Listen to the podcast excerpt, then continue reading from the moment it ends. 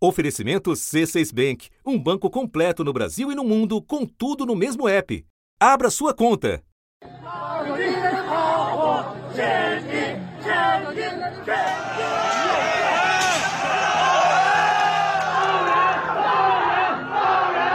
Esses são os sons de protestos que vêm se espalhando em um país que adotou uma abordagem única contra o coronavírus. A China é o único país do mundo, ou pelo menos é o único grande país do mundo que conserva a política de Covid zero. É, os chineses usam uma série de ferramentas é, nessa, nisso que eles têm chamado de guerra prolongada. Praticamente ninguém entra.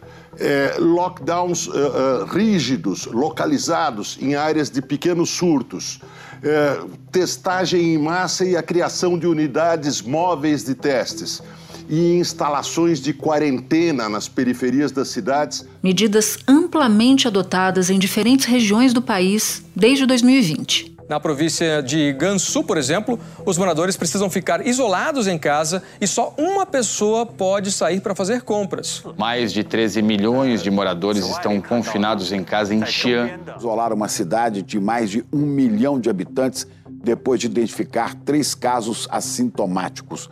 Lojas, supermercados, escolas foram fechadas e o transporte público parou de funcionar em Yuzhou, que fica na região central do país. Nem os efeitos econômicos negativos, nem o avanço da vacinação interromperam a política que recentemente voltou à carga diante de um repique nas infecções. A quinta-feira foi de recorde no número de casos registrados num único dia: 32 mil e 695. É o maior número de contágios pelo coronavírus desde maio, quando Xangai teve um surto e entrou em lockdown. O governo chinês confirmou que não tem intenção de abandonar a política de Covid-0.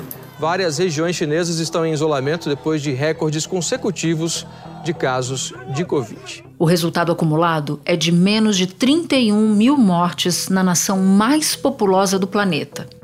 Mas agora, parte de uma população insatisfeita exige mudanças. Manifestantes saíram às ruas de Pequim e Xangai por dois dias seguidos, segurando folhas de papel em branco.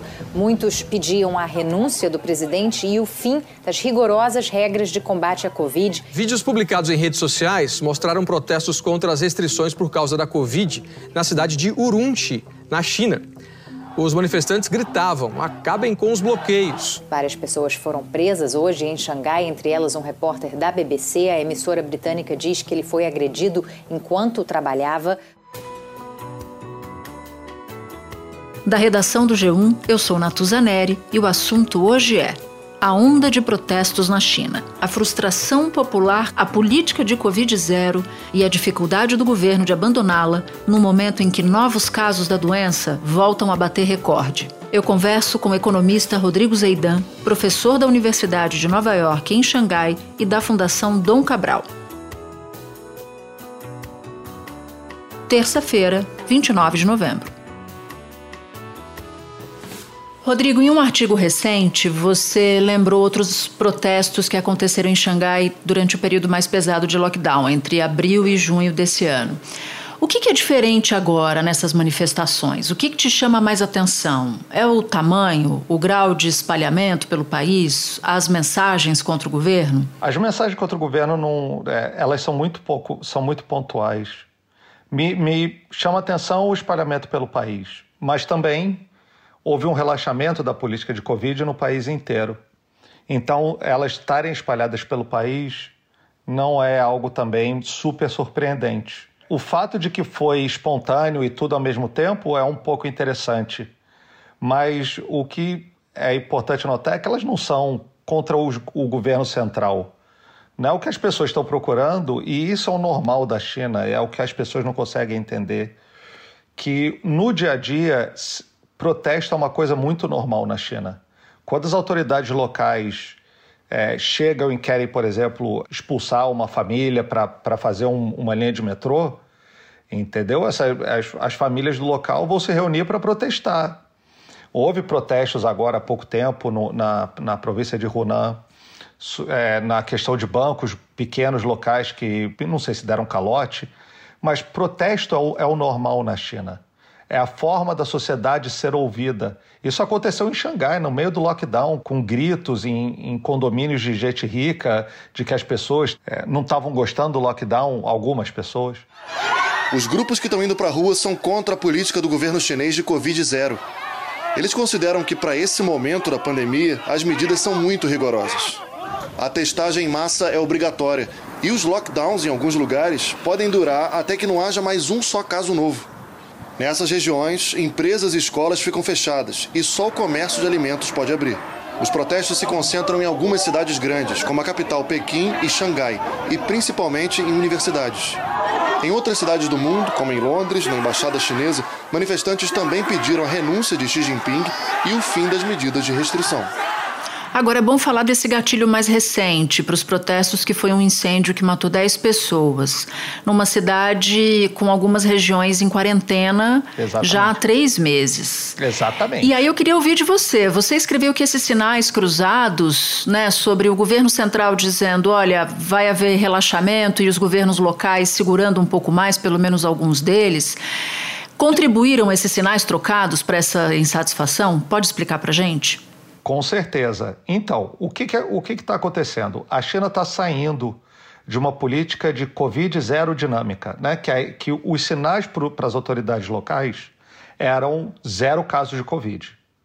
E essa região é, em Xinjiang, em Urumqi, era uma região que estava em quarentena há várias semanas. É, tinha gente há 100 dias em quarentena, até mais do que em Xangai. Obviamente, muito menos gente, mas ainda assim um lockdown pesado, porque era para acabar, era acabar com o Covid, né? Aí o governo lançou dizendo: não, a gente vai começar a flexibilizar. E as pessoas começaram a ficar, ok, então a gente vai sair do lockdown. E aí, quando, quando você tem as pessoas é, morrendo no incêndio, o que acontece é um movimento espontâneo das pessoas dizendo: o Covid é para é proteger a gente, mas aí o, o lockdown pode ter contribuído para as pessoas não conseguirem ser resgatadas? A raiva da população se intensificou depois que 10 pessoas morreram na sexta passada em um incêndio num prédio residencial na cidade de Urumqi, que estava em lockdown havia 100 dias. Os manifestantes alegam que os bloqueios pela Covid podem ter impedido a fuga dos moradores. E aí, aquela parte da população que está realmente cansada do lockdown, que não pode, pode até não ser muita gente, proporcionalmente, mas num país de um 4 bi de pessoas, né, vai ser sempre muita gente. E aí os protestos foram realmente muito grandes. Aqui em Xangai, os protestos, é, eu acho que as pessoas nem sabem disso. Tem uma área de Xangai, que é a área rica de Xangai, em que as ruas têm o nome das cidades e das províncias. Então tem a rua de Chengdu, tem a, a, a rua mais famosa do centro de Xangai, se chama Nanjing Road, que é a antiga Nanquim. E esses protestos em Xangai se concentraram é, nessa rua chamada Ulumutilu, que é, é a forma de, antiga de escrever Urumqi, que é, que é o, o local onde aconteceu esse incêndio. Isso realmente despertou é, nas pessoas é, é, um sentimento de injustiça. Agora, tem um aspecto sobre a, a política interna que pode contribuir para esse entendimento aqui no Brasil do que você diz sobre os protestos serem bem comuns. Lá, e me corrija se eu estiver errada, as autoridades locais elas sobem na carreira quando elas entregam crescimento e estabilidade política ou estabilidade social. É isso mesmo? Os, as autoridades locais temem esse tipo de manifestação porque isso pode acabar manchando a escalada de uma ou outra autoridade dentro do partido? Com certeza. É exatamente isso. Como é que você mede num país de 1,4 bi de pessoas? Como é que os, as autoridades locais começa, conseguem subir na carreira? No dia a dia, o político, se ele quiser subir, ele tem que entregar a ordem social. E era isso que acontecia em Xangai. Na época do lockdown, quando as coisas apertaram, vários políticos locais ficaram com medo desses protestos, porque falaram: e agora? Como é que a gente vai subir se é, a gente não está entregando ordem, né? Então, esses protestos, você pode ver que a gente não tem, no momento pelo menos, não tem nenhuma, nenhum anúncio de que as, os policiais estão saindo batendo em todo mundo. Né? Eu me lembro de protesto no Rio de Janeiro, que tinha protesto de professor, que eu fui, inclusive, e, e tinha que sair correndo para não tomar bordoada da polícia. Isso aqui não acontece, porque se a polícia bater, é capaz da sociedade se revoltar ainda mais. E aí destruir a carreira, a carreira da autoridade, a ascensão desse, dessa autoridade no, no, na carreira política. Ainda mais numa área rica como Xangai, né? num protesto em Xangai. Então, isso que é o que as pessoas têm que entender. Os políticos aqui não é que vêm do, do lado central e todo mundo obedece calado. Tem uma, uma visão no Brasil de que chinês é, é ovelha, que, que aceita tudo. Isso é tudo mentira, isso é tudo de, é, é coisa de quem nunca, talvez não, nunca ter nem convivido com gente de uma cultura diferente. Me espera que daqui a pouquinho eu volto para continuar a minha conversa com o Rodrigo. Com o C6 Bank, você está no topo da experiência que um banco pode te oferecer. Você tem tudo para sua vida financeira no mesmo app, no Brasil e no mundo todo. A primeira conta global do país e atendimento personalizado, além de uma plataforma de investimentos em real e dólar com produtos exclusivos oferecidos pelo C6 em parceria com o JP Morgan Asset Management. Quer aproveitar hoje o que os outros bancos só vão oferecer amanhã? Conheça o C6 Bank. Tá esperando o quê? C6 Bank. Uma parte da imprensa ocidental, e aí eu cito a plataforma Axios e a revista The Economist, sugere que a Copa do Mundo no Catar, onde milhares de torcedores são vistos aglomerados, sem máscara, pode ser um fator adicional de frustração para os chineses. Faz sentido isso para você? Não, isso eu acho que não, não tem a menor, a menor relevância. A China não está na Copa é, a Copa passa, com certeza tem muita gente vendo, tem vários, eu tenho foto aqui de, de bares todos preparados para a Copa, claro, porque é uma forma de tentar, de tentar aumentar, mas isso, isso eu acho que não, porque na verdade é o contrário. As pessoas acham que deixar a Covid correr solta no resto do mundo é uma loucura. É algo que não, não é isso que tem que ser, ser feito na China. Ninguém aqui quer que uhum. tudo seja aberto da noite para o dia para ficar que nem no Ocidente. Isso é, é, é, coisa de quem acha que o, que o chinês quer ser igual no Ocidente. Não, não, não. Não é isso, não é essa a ideia. Aliás, é bem o contrário disso, né? Eles não querem promover aglomeração e onde há manifestação, eles só pedem um pouco mais de coerência em relação à sinalização que o governo central dá para os governos locais. Exato. Ele quer que o governo local é o seguinte, amigo, você vai botar de lockdown, você tem que me dizer quanto tempo, você tem que me dar a condição. Você não pode simplesmente me botar de lockdown por 100 dias e depois ter um incêndio é isso que as pessoas não querem. As pessoas não estão lutando contra o governo central. Inclusive, grande parte da população acredita que a política de Covid zero é boa, claro, porque não pegou. Porque aqui tem essa ideia de que, ah, no Brasil, eu me lembro de ouvir falar, ah, mas só quem morre é mais velho. Numa cultura confuciana, onde o mais velho é o mais respeitado, isso não faz o menor sentido, isso é maluquice. Deixar o avô morrer é a antítese do que é a cultura local aqui. Você em algum momento ia falar de censura e eu acabei te interrompendo. E aí eu queria resgatar esse raciocínio que você ia fazer sobre censura. Não, mas aqui tem censura. A gente está na China, claro que tem censura. O governo censura por N razões. Não existe previsão para o fim do lockdown em Xangai. Na cidade deserta, os moradores vivem à espera das ordens. Que chegam por drones, por megafone ou por um cachorro robô. Outra situação difícil é a de famílias em que uma criança pega Covid. O governo não permite isolamento em casa. Todos com testes positivos são levados para centros de quarentena. Isso pode separar os pais dos filhos, muitas vezes recém-nascidos. Pode realmente censurar a Copa do Mundo de não mostrar as pessoas sem máscara porque acha que isso é um sinal ruim para as pessoas. Pode. Mas isso ser uma motivação das pessoas, da juventude aqui, isso aqui não, não, não faz sentido. A, ju a juventude não está olhando futebol na Copa do Mundo para ver. A, a, a, juventude não está com inveja da aglomeração. Pelo contrário, meus alunos aqui vão, quando vão para o exterior, vão morrendo de medo. Acham que é maluquice as pessoas não usarem máscara e não se protegerem do vírus. Interessante. Eu não conheço nenhum chinês que acha que é, que é, que é normal estar tá num estádio de futebol sem máscara. Eu não conheço nenhum. Você falou dos seus alunos e alguns protestos estão acontecendo justamente em universidades, mas outros em fábricas, como na maior produtora de iPhone do mundo. Como as autoridades vêm respondendo às manifestações? Essa da Foxconn, que é, que é uma, uma das maiores fornecedoras da Apple, é muito interessante, porque O que, que acontece? Muita da, mesmo durante o lockdown de Xangai, o porto não fechou. E a Foxconn, o que a Foxconn estava querendo era é, que se tivesse lockdown na região, que ela não fechasse, que as pessoas fossem morar dentro da fábrica por quanto tempo fosse necessário, para que a produção não parasse. E as pessoas falou, falaram, tá bom, e aí? E a grana? E quais são as condições? E nessa província é onde fica a maior fábrica de iPhones do mundo, uma fábrica que tem 200 mil trabalhadores e é responsável por suprir 70% da demanda global de iPhones.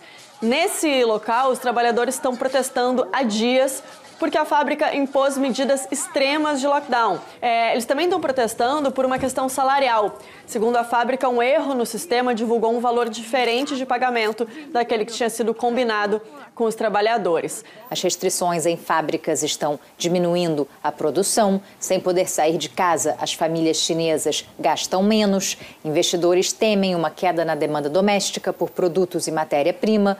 O resultado é que o preço das commodities, como o petróleo, estão em queda. As bolsas asiáticas fecharam em baixa e as europeias seguem pelo mesmo caminho. Então, o que, que acontece? Nada mais é do que as pessoas falando: eu não quero trabalhar por micharia. É isso. Né? E, a, uhum. e, a, e a, as autoridades não se meteram. Isso é o problema da Foxconn. Na verdade, não é, um, não é uma greve, é basicamente um, um, um esforço dos, dos trabalhadores de quererem assim, ó, vai vir o ano novo chinês, você vai, e a gente não vai passar o ano novo chinês fechado não. Então não adianta vir com essa história de circuito fechado. É isso que as pessoas, é, os trabalhadores da Foxconn estavam procurando. As exportações e as importações da China caíram, isso simultaneamente pela primeira vez desde 2020.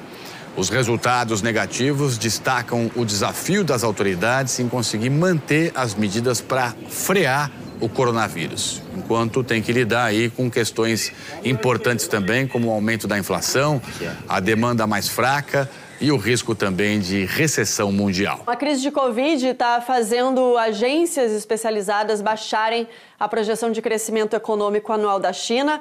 Agora já se fala em menos de 3%, um número bem inferior aos 5,5% colocados como meta pelo governo chinês. Agora, numa, numa sociedade, num país em que liberdade é uma questão, quais são as consequências de uma manifestação mais, mais intensa? O que, que pode acontecer com um cidadão chinês que, que se manifesta no limite? Ué, como em qualquer lugar do mundo se você se manifestar, se você está numa manifestação, não, ninguém imagina que vai acontecer nada. Agora, se for uma manifestação organizada, pode ser que o cara que organizou a manifestação vá sofrer sanções políticas, ou sanções até é, policiais. Vai. É possível. Se for uma manifestação espontânea, a probabilidade é, é, muito menor, tanto que as pessoas fazem. É o dia a dia da, das pessoas. O medo é da organização, é de alguém chegar e falar: nós estamos organizando esse grupo para fazer a manifestação. Aí é que dá problema. Não, não parece ser o caso até agora. A insatisfação na rua tem como um dos principais alvos o presidente Xi Jinping, no poder há 10 anos. Em Pequim, o policiamento aumentou e em Xangai, as autoridades colocaram barreiras para evitar novas manifestações. Enquanto for espontâneo, está tudo bem se começar a ficar organizado com jeito assim, eu falo pelos alunos, eu falo pela, pela aí essas pessoas provavelmente vão sofrer sanções. Agora, a gente está fazendo essa discussão aqui à luz do governo central. O Xi Jinping ganhou um terceiro mandato em outubro. Você falou disso aqui no começo do assunto, mas também escreveu sobre, sobre ele com a avaliação de que, por enquanto, os protestos não são um sinal de fraqueza do governo central. Não, não são. Agora, em que medida eles podem se tornar um problema para Xi Jinping? Com a mesma probabilidade dos protestos dos caminhoneiros deixarem o presidente brasileiro no poder e o Lula não assumir. Ou seja, zero. Pronto. Porque os protestos não são contra o governo central. É claro que na mídia ocidental o que vai chamar atenção são as poucas pessoas ou os poucos protestos contra o governo central, porque é isso que as pessoas querem ouvir, essa, essa é a narrativa. As pessoas não estão protestando contra isso. O presidente chinês Xi Jinping ganhou um histórico terceiro mandato. Nenhum outro líder, além do fundador do Partido Comunista Chinês, Mao Tse-tung, havia conseguido isso até hoje. Xi Jinping foi eleito para mais um mandato de cinco anos. Ele assumiu o poder em março de 2013. As pessoas estão protestando contra a autoridade de Xinjiang que deixou as pessoas morrerem. Uhum. As pessoas querem a mudança nessas medidas. Não estão discutindo se é o, o, governo central. Não é, não é isso que as pessoas estão pedindo. Não é isso que você conversa na, com as pessoas. E, e, de novo, as pessoas no, no, no privado conversam, tá? Tem gente contra o governo, tem gente a favor do governo. Não é isso que as pessoas estão pedindo. Aqui é muito ritualista e ele ganhou um mandato, ele vai terminar o mandato. Ele não terminar o mandato seria algo muito. Cara, o mal terminou, o mal só saiu, só saiu morto. Né? O Xi Jinping tem um mandato de cinco anos, ele vai cumprir o mandato de cinco anos. Agora, você citou que a maioria da população apoia a política de Covid zero. E na sua última participação no assunto, em janeiro desse ano, você já dizia isso. A Economist, a revista Economist, chama atenção para o fato de que o governo não vem se preparando para alguma reabertura, como, por exemplo, aumentar a vacinação. Então, eu queria terminar pedindo para que você nos explicasse se você concorda com essa avaliação feita pela, pela revista e que alternativa política de Covid zero a China teria, por exemplo. Então, essa é a grande questão. Eu também não sei a resposta. A vacinação aumentou, houve um esforço de vacinar os mais velhos. O problema da vacinação não é o um, um, um número de pessoas, eu acho que já está em 95%, é o fato de que os mais velhos, muitos dos mais velhos não estão vacinados. Segundo o próprio governo chinês, 48% da população acima de 70 anos tem o esquema completo, com três doses. Para os acima de 80 anos, o número é bem mais baixo, só 20% com três doses. Quando começou o processo de vacinação, é, a ideia, e isso valia também para o resto do mundo, era que você vacinava 80% da população, você tinha imunidade de rebanho. E essa imunidade de rebanho, você não precisava vacinar todo mundo. Né? Então eles falaram assim: por que, que a gente vai começar vacinando os mais velhos? Que se tiver alguma reação à vacina, vai ter, obviamente, nas pessoas mais frágeis. Vamos vacinar todo mundo e os mais velhos estão protegidos pela imunidade, imunidade de rebanho. Então, essa estratégia foi criada sem pensar em Omicron, Delta, esse tipo de coisa. Então, o que aconteceu? Agora o governo está correndo contra esse prejuízo. Uhum. Como é que vai sair da política de Covid? Não sei. E eu não sei se o governo sabe. Professor, muito obrigada pela sua participação aqui no assunto. Eu sei que foi difícil achar um tempinho para falar com a gente, então eu agradeço demais. Foi muito esclarecedor conversar com você. Agradeço a todos os ouvintes e espero que tenha sido útil para desmistificar um pouco esse país tão importante para a economia mundial e que as pessoas ainda veem como se fosse um, um país alienígena, mas não é não. É um país de gente que quer sobreviver e quer uma vida tranquila como qualquer outro. Este foi o assunto, o podcast diário disponível no G1, no Globoplay ou na sua plataforma de áudio preferida. Vale a pena seguir o podcast na Amazon ou no Spotify, assinar no Apple Podcasts, se inscrever no Google Podcasts ou no Castbox e favoritar na Deezer. Assim você recebe uma notificação sempre que tiver um novo episódio. Eu sou Natuzaneri e fico por aqui até o próximo assunto.